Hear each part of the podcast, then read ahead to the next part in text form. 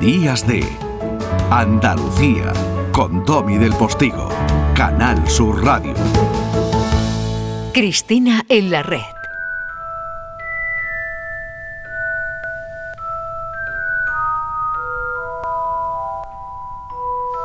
Y si conmemorábamos el porqué de esos cientos de años que hace que el Día de la Inmaculada sea fiesta, ¿eh? no era tan sencillito, ¿eh? tenía truco. Nos lo ha contado con gran carga historiográfica Elvira Roca. No es una fiesta religiosa, sin más, no, tenía truco y tenía una historia apasionante. Y si empezábamos el programa de hoy recordando aquel 4 de diciembre de 1977, cuando media Andalucía se echó a la calle clamando por una autonomía que para los andaluces y andaluzas que estábamos en la calle era la dignidad, era de nuevo el trabajo contra el desempleo, era el que no utilizaran más tópicos despreciativos contra nosotros, etcétera.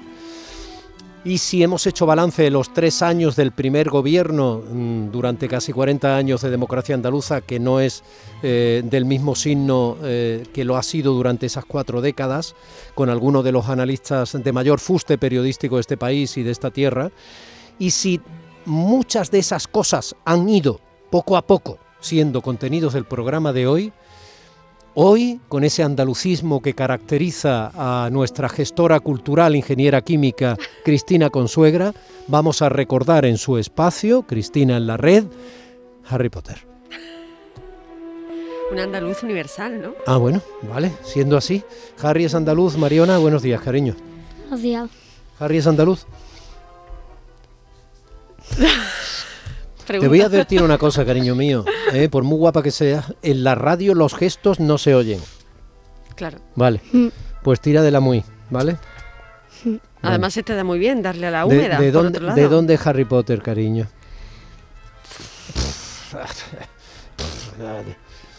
¿Dónde vive? En Hogwarts. Claro. En Hogwarts. En Hogwarts no, en Hogwarts se estudia magia. O sea, Sí, pero pero Es un poco apátrida el pobre es un- también, ¿no? es- bueno, pero- Hogwarts es su casa. Pero al menos está en el mundo anglosajón, ¿no? Sí, ¿O sí, me he sí, perdido sí, yo hombre, algo? pero un poco, un poco exigente esa pregunta.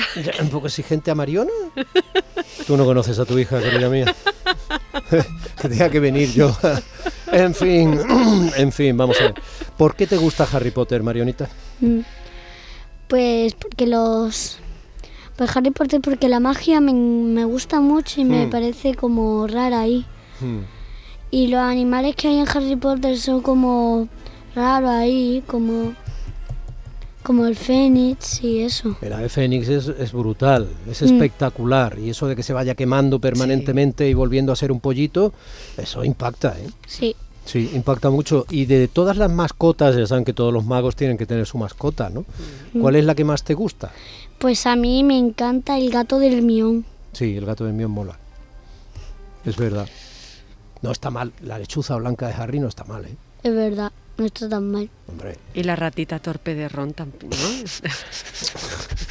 pero ¿de verdad que vas a elegir la ratita? No, hombre, torpe no, de yo no lo voy a elegir en la vida, pero hombre, todo el lo bueno, una de las cosas buenas que tiene Harry Potter que estamos celebrando, ya que estamos estamos celebra- tan celebración, tan celebración y tan aniversario los 20 años de la serie cinematográfica. Ojo, cuando se decide, cuando Chris Columbus decide pasar al cine este universo tan maravilloso basado en la amistad, en la lealtad, en la magia, ¿no? En la vida puede ser algo mágico y que algo que es lo que nos dice J.K. Rowling, ¿no? Ella mencionaba el, el ave fénix y, y es, un, es una serie tan eh, metafórica porque el ciclo de la vida, y la vida está para eso, ¿no? La vida se quema, pero la vida siempre nos va a dar una oportunidad. Y, y estaba diciendo lo de la rata de, de Ron, incluso bueno, de todos los Weasley, ¿no? Porque es una familia ah, tan adorable como desastrosa, ¿no? Que la tía además, en, en el caso de los Weasley, aprovecha para arremeter contra los gobiernos, ¿no? Es decir, como un funcionario público que se deja la piel para hacer de su, de su país eh, pues un lugar mejor, siempre tiene problemas para llegar a fin de mes para mantener a todos esta pandilla de pelirrojos eh, alocados, pero terriblemente trabajadores eh, e inteligentes, ¿no? Y decía que Conan, pues en el mundo de J.K. Rowling, en el mundo de Harry Potter, todos tienen cabida. Los que son raros, muy raros, extraños, muy extraños, tienen, tienen su lugar en el mundo.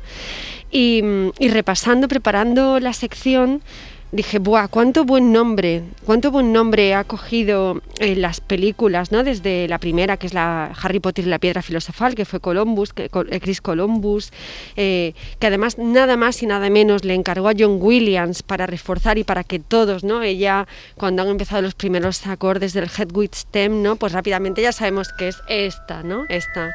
Ya se ha convertido en cultura popular, en, en música icónica. Todos sabemos dónde estábamos la primera vez o en qué cine estábamos la primera vez que escuchas esta maravilla de, John Williams, que uno de los grandes aciertos precisamente de esta serie cinematográfica es que no solamente estaba John Williams eh, trasladando o traduciendo el universo de, Harry Potter en música.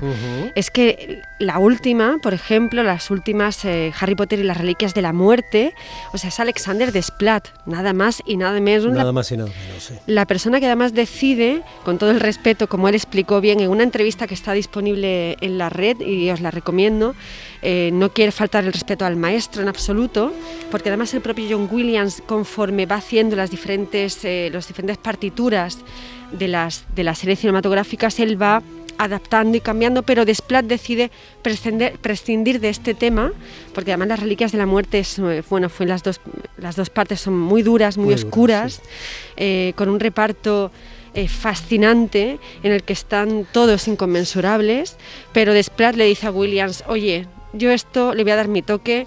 Eh, llevo mucho tiempo en esto del mundo de, los scores, es decir, de las partituras de cine y de las composiciones propias para el lenguaje cinematográfico y prescinde de este tema, ¿no? Y entonces lo, hace propio. También pasó por ahí Nicolás Hopper o, o, Patrick Doyle, es decir, los cuatro compositores que han traducido en música pues lo que significa Harry Potter y su universo en el mundo del mm, cine. te voy a hacer una apreciación eh, alejada de la literatura de J.K. Rowling y de las distintas versiones cinematográficas.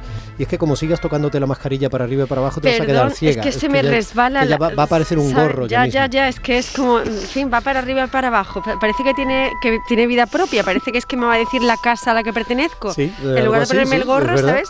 La próxima que se me caiga, que se me resbala, me va a decir eh, a la, casa a la que tengo, a la que, tengo que ir. Eh, estábamos hablando de las composiciones del score, pero es que... Espérate, antes de las composiciones, Mariona, ¿qué personaje de Harry Potter eh, te gusta más? Pues a mí me encanta Hermión. Hermión, ¿no? Claro, Hermión, Hermión está muy chula. Vamos, a mí me gusta Hermión.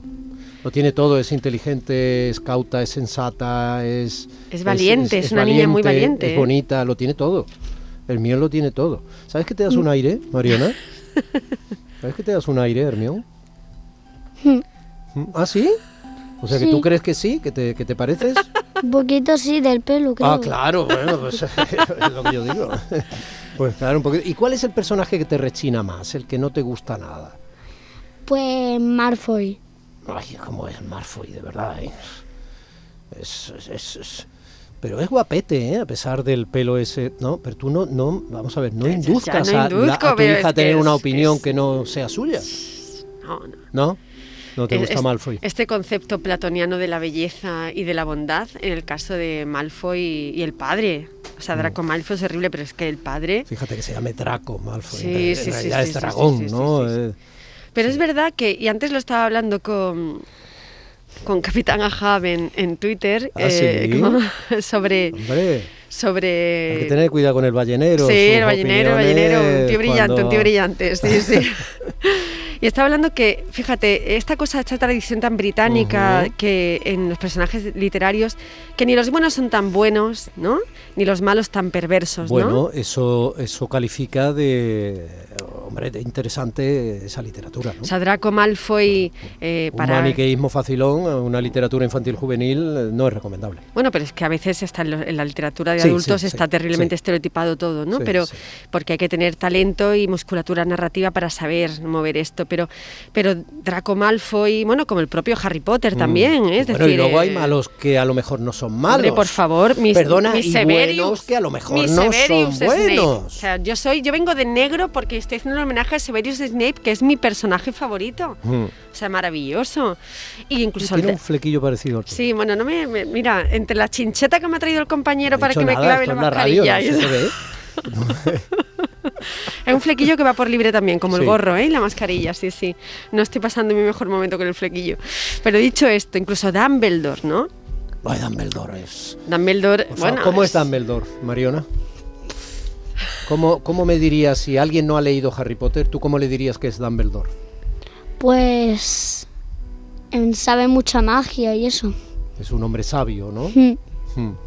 ¿Y su apariencia cómo es? Mm, ¿No te parece una especie de rey mago? Pues sí, Podría ser, ¿verdad? alguien muy grande, ¿no? Sí, muy poderoso Es físicamente. grande, anciano, pero, pero sin embargo una mirada poderosa, ¿no? Barba, barba Mm. blanca. mm, Es un... Dumbledore es... Y mucho después- Dumbledore, ¿eh? Y después tiene la, la varita, es que, me, que, me- que quieres hablar de la varita. Ah, porque- la- Es que yo tengo una varita de Sí. Dumbledore Sí. que me la trajo... ¿Quién me la trajo? Papá Noel fue Papá, Papá Noel. Noel, Sí. que la tengo en mi casa, que Sí. debería haber- haberme traído. Pero te has traído dos libros formidables de, de Harry Potter, dos libros en una versión además de la editorial Salamandra que están llenas de ilustraciones maravillosas Mm. y que los dos libros pesan más que tú. ¿Y cómo es tu varita?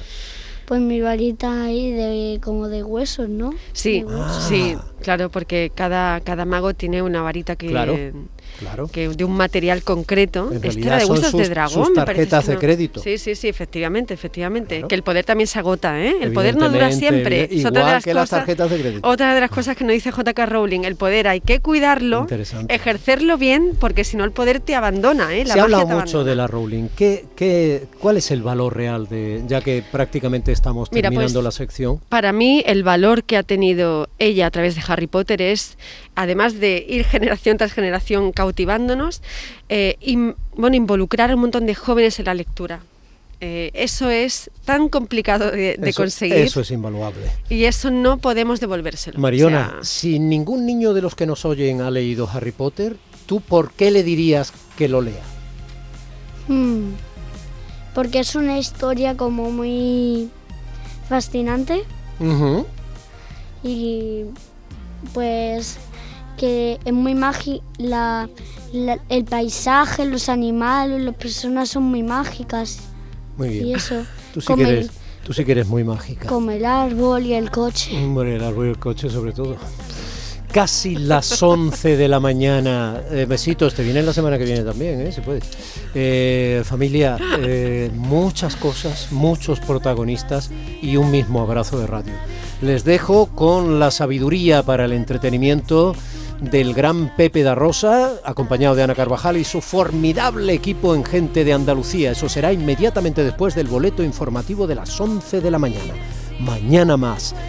Gracias. Días de Andalucía con Domi del Postigo, Canal Sur Radio.